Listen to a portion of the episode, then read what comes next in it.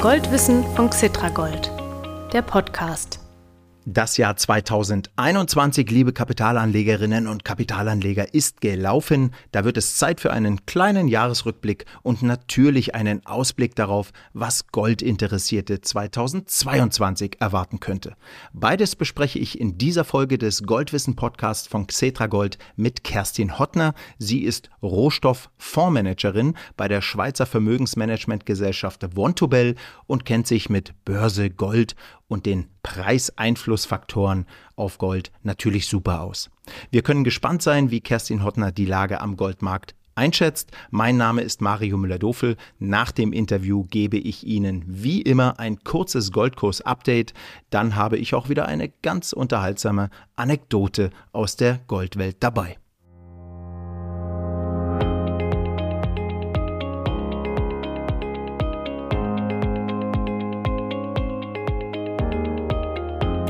Kerstin Hottner, klasse, dass Sie sich wieder in Zürich zugeschaltet haben. Ich grüße Sie aus Frankfurt am Main. Hallo, Herr Müller-Dofel. Ich grüße Sie auch ganz herzlich aus Zürich.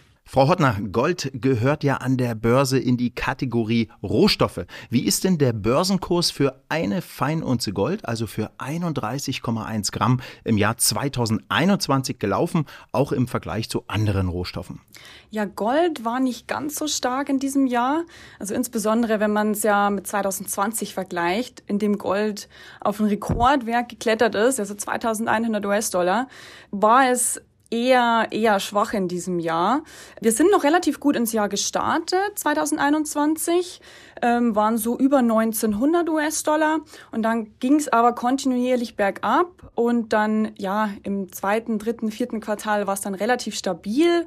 Wenn man jetzt aufs ganze Jahr schaut, ist Gold so bei minus sieben Prozent was sich jetzt auch gar nicht so dramatisch anhört, ähm, insbesondere wenn man bedenkt, dass es 2020 ja um 20 Prozent gestiegen ist. Mhm. Ja, wenn man so mit den anderen Rohstoffen vergleicht, dann war es doch eher schwach. Mhm. Ja, also wir sind bei Öl zum Beispiel bei plus 50 Prozent, bei Kupfer bei plus 25, bei Kaffee zum Beispiel plus 75. Also da ist dann Gold doch eher am unteren Ende anzuordnen. Mhm. Und äh, was bedeutete diese relativ schwache Entwicklung Ihrer Beobachtung nach für die professionellen Investoren? Waren die trotzdem einigermaßen zufrieden 2021 oder eher nicht? Ja, also ich denke, da gab es so zwei Lager. Ähm, ich würde mal sagen, die, die Bären, ja, also die eher so auf ähm, sinkende Kurse äh, gehofft haben oder nicht gehofft, vielleicht erwartet hatten, mhm. ähm, wegen der steigenden Zinsen, die waren so ein bisschen enttäuscht, ja, weil Gold auch nicht so wirklich nach unten ausgebrochen ist. Ja. Und die Bullen, die Gold auch wieder bei 2000 gesehen haben, ähm, wegen der ganzen aufkommenden Inflationsängste, die waren auch so enttäuscht, weil Gold eigentlich relativ stabil und, wie man bei uns sagt, eher so seitwärts gehandelt hat in der zweiten Jahreshälfte. Also es war da in einer relativ engen Bandbreite. So zwischen 1750 und 1850 ja. ähm, ist es immer tendiert. Natürlich ist es mal ein paar Prozent hoch und dann eine Woche später wieder ein paar Prozent runter aber doch relativ stabil. Mhm. Sie haben ja erwähnt, dass Gold im Jahr 2020 stark gestiegen war. Und es kann ja nicht ständig nur nach oben gehen an der Börse, ist ja auch klar. Also immerhin blieb der Goldpreis 2021 stabil. Sehen wir es mal positiv. Was hat denn den Goldpreis 2021 nach unten hin, wie man an der Börse sagt, abgesichert? Also Sie haben natürlich vollkommen recht. Es kann nicht immer nur nach oben gehen. Und insbesondere bei den Rohstoffen ist das der Fall. Also die Rohstoffe sind ja doch eher zyklisch. Aber es stimmt, nach unten gab es oder scheint es doch so einen gewissen Boden gegeben zu haben bei Gold. Und da waren auf jeden Fall die realen Zinsen dafür verantwortlich. Also die realen Zinsen sind ja so der wichtigste Treiber für den Goldpreis langfristig. Mhm. Es gibt ja viele Faktoren natürlich, die auf Gold einwirken, aber die realen Zinsen sind schon extrem wichtig. Ja, und die realen Zinsen in den USA werden hier meistens angesehen. Die sind seit zwei Jahren stark negativ. Ja, also momentan befinden wir uns da so bei minus eins Prozent. Mhm. Das heißt, würden wir dem amerikanischen Staat Geld leihen, würden wir nach Abzug der Inflation letztendlich minus ein Prozent machen. Also wir würden draufzahlen. Ja. Jetzt gibt es bei Gold ja keine Zinsen, aber zumindest gibt es da auch keine negativen Zinsen, ja, wie bei den Anleihen. Mhm. Mhm. Können Sie äh, vielleicht da mal noch ein bisschen mehr ausführen zu? Sie haben gerade gesagt, wenn wir dem amerikanischen Staat Geld leihen würden, dann äh, ja, sehe es schlecht aus für uns als Geldgeber. Wäre das eigentlich in Europa ähnlich oder auch in Deutschland? Genau, da wäre es der, der ähnliche Fall. Hier befinden wir uns ja auch im negativen Bereich, wie in vielen anderen Ländern es eben auch der Fall ist. Also man benutzt hier ganz gern die amerikanischen Staatsanleihen, weil ja der Goldpreis eben auch in US-Dollar notiert und die amerikanischen Staatsanleihen ja auch so risikofrei sind, genauso wie Gold. Deswegen benutzt man das so ganz gern als, äh, als Vergleich. Aha, verstehe. Danke. Äh, welchen Einfluss hatte denn die Inflation? Die war ja 2021 auch ein Riesenthema und wird es wahrscheinlich 2022 auch bleiben, oder? Ja, also Sie haben recht. Die Inflation war, vielleicht sollte man sagen, überhaupt mal wieder ein Thema, nachdem es ja in den letzten 10, 15 Jahren nicht wirklich eine Rolle gespielt hat.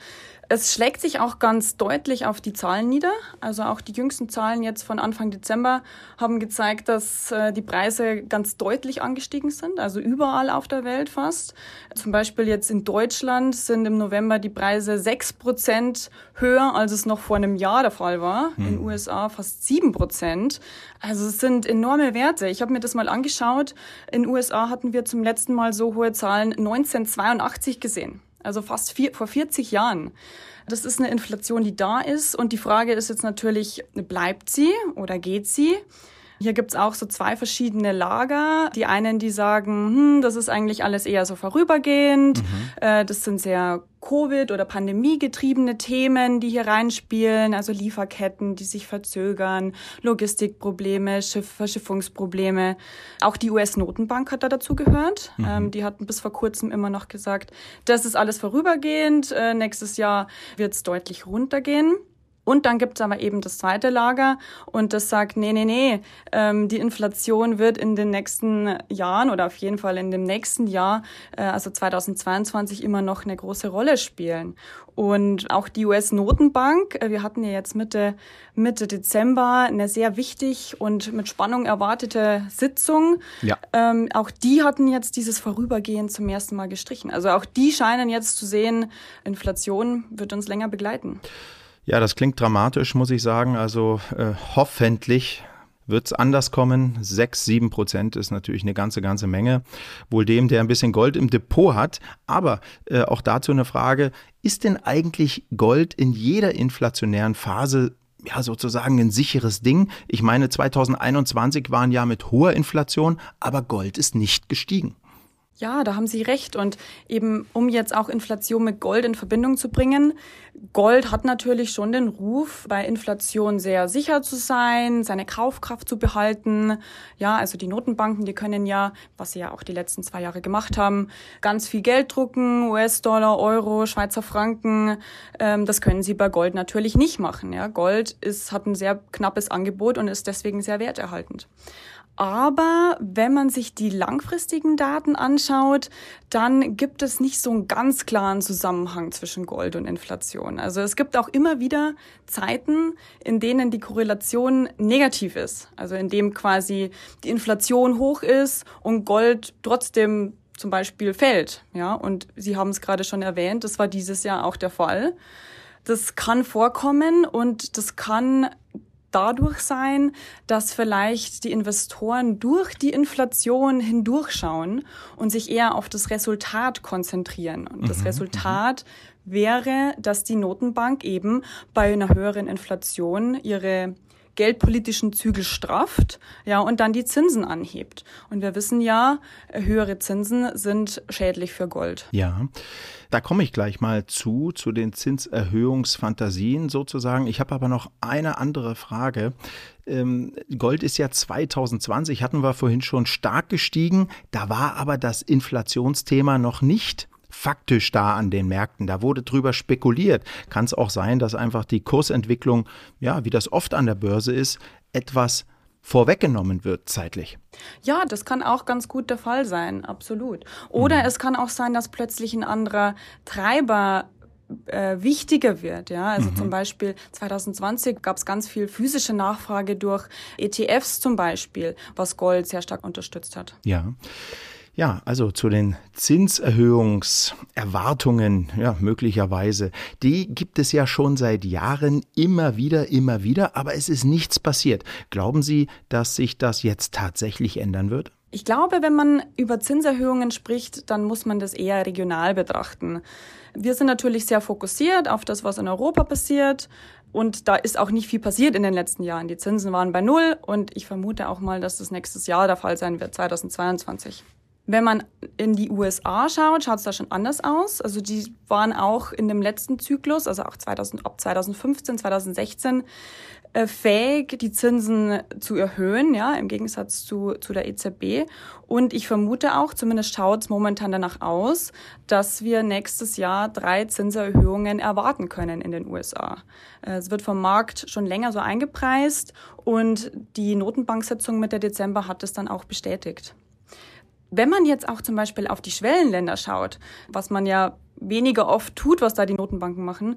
Hier sehen wir mittlerweile schon ganz dramatische Zinsen. Also zum Beispiel Russland oder Brasilien haben dieses Jahr sechs, sieben Mal schon die Zinsen erhöht. Mhm, mh. Und wenn wir über Zinserhöhungen, die da möglicherweise in den USA kommen, äh, reden, um welche Größenordnung geht es da? Typischerweise erhöht die Notenbank in einem Schritt so um 0,25 Prozent die Zinsen. Das heißt, wir würden uns dann wahrscheinlich Ende 2022 so bei knapp unter einem Prozent befinden oder bei 0,75, so in der Größenordnung. Mhm. Ist immer noch wenig, oder? Ist immer noch wenig, ist immer noch mhm. wenig. Aber natürlich nach zwei Jahren von 0% Zinsen ist es natürlich schon eine Ansage, dann die Zinsen wieder langsam zu erhöhen. Und es wird auch wahrscheinlich nächstes Jahr dann nicht aufhören, 2022, sondern es wird auch 2023 weiter mit den Zinserhöhungen gehen in den USA. Momentan schaut es zumindest danach aus. Okay, dann sind wir mal gespannt, ob es äh, diesmal wirklich äh, passiert und in welcher Größenordnung.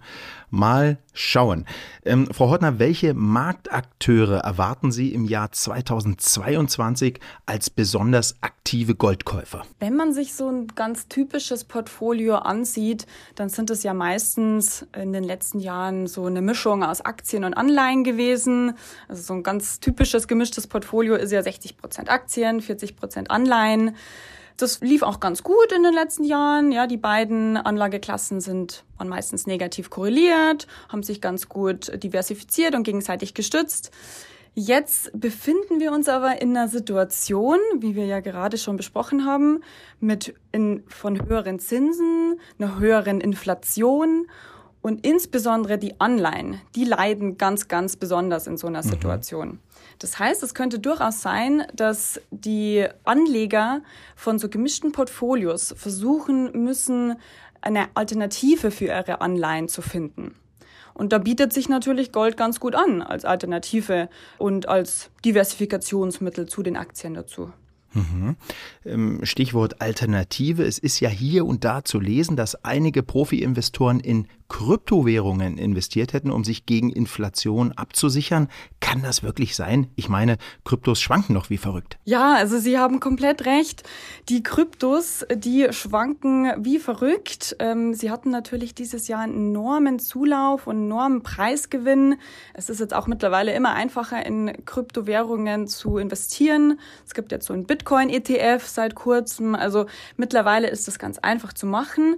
Es wird auch immer wieder gesagt, dass es so ein digitales Gold ist, ja. Das ist ja auch nicht von den Notenbanken beeinflusst, genauso wie Gold. Man kann hier jetzt nicht plötzlich das Angebot in, enorm erhöhen, wie es jetzt bei den Währungen, äh, wie mit dem Euro zum Beispiel der Fall ist.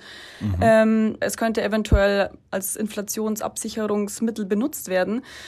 Ähm, es, man muss aber schon auch dazu sagen, dass, wie Sie gerade schon erwähnt haben, die Volatilität enorm ist bei Bitcoin ja. oder bei den Kryptos allgemein. Also die sind viermal so risikoreich wie Gold momentan. Jetzt, wenn ich mich mit meinen Kollegen unterhalte, die eben auch so gemischte Portfolios haben, da ist es keine, keine Alternative, hm, hier Kryptowährungen hm. ins Portfolio zu nehmen anstelle von Gold. Also man wird sehen, wie viel Marktanteile die Kryptowährungen wirklich Gold äh, dann wegnehmen werden, aber ich vermute, dass sich das eher in Grenzen hält.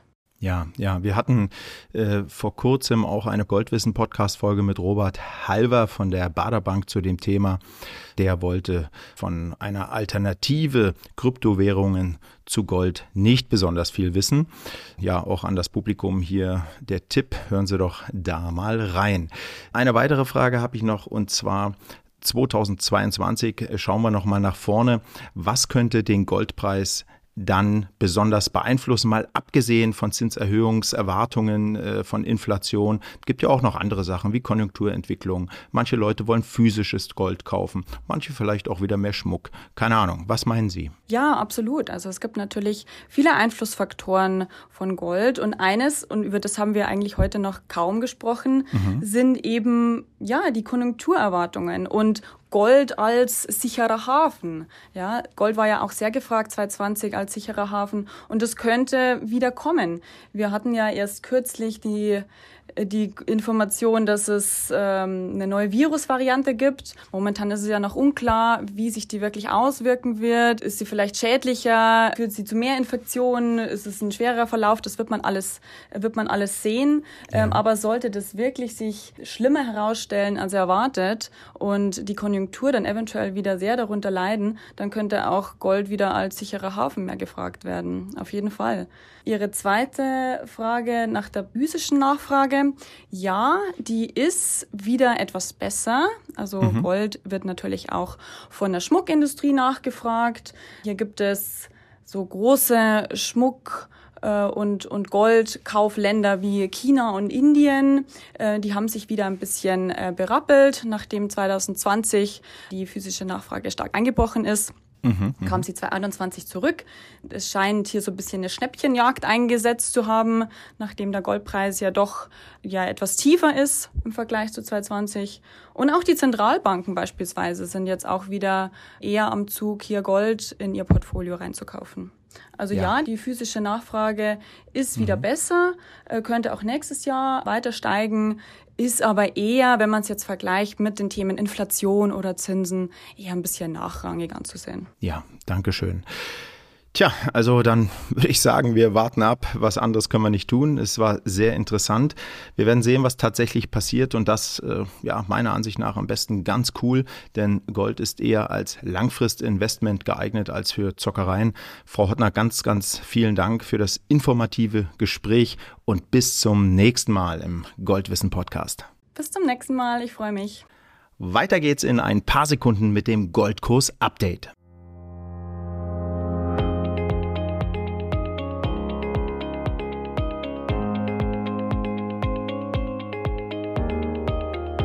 Da bin ich wieder mit dem letzten Goldkurs-Update des Jahres 2021. In den elf Tagen vom 12. Dezember, das war der Veröffentlichungstag der 20. Podcast-Folge, bis jetzt, also bis Weihnachten, ist der Goldkurs pro Feinunze an der Börse um etwas mehr als 1% gestiegen. Damit schaffte es die Feinunze, das sind 31,1 Gramm, ganz knapp über die 1800 US-Dollar-Marke. Das waren umgerechnet rund 1590 Euro. Das heißt, der Goldpreis tendierte wie schon in den vergangenen Wochen seitwärts. Er pendelt so ein bisschen zwischen hohen Inflationsraten und sich daraus ergebenden Investorenerwartungen, dass bald die Zinsen ein wenig steigen könnten. Dazu hat Kerstin Hottner vom Vontobel im Interview ja einiges erklärt. Eine hohe Geldentwertung ist schlecht für uns. Das nervt. Jetzt sind wir aber in der Jahreswechselzeit und am Ende des letzten Goldwissen-Podcasts des Jahres 2021, da habe ich keine Lust mehr auf solche Hiobsbotschaften in Sachen Inflation. Deshalb gebe ich Ihnen jetzt noch ein schönes Anekdötchen mit. Mitte Dezember hat ein ehrenamtlicher Bodendenkmalpfleger, das sind archäologisch interessierte Menschen, auf einem Acker südlich von Potsdam in Brandenburg 41 keltische Goldmünzen gefunden. 41. Die sollen allesamt mehr als 2000 Jahre alt sein.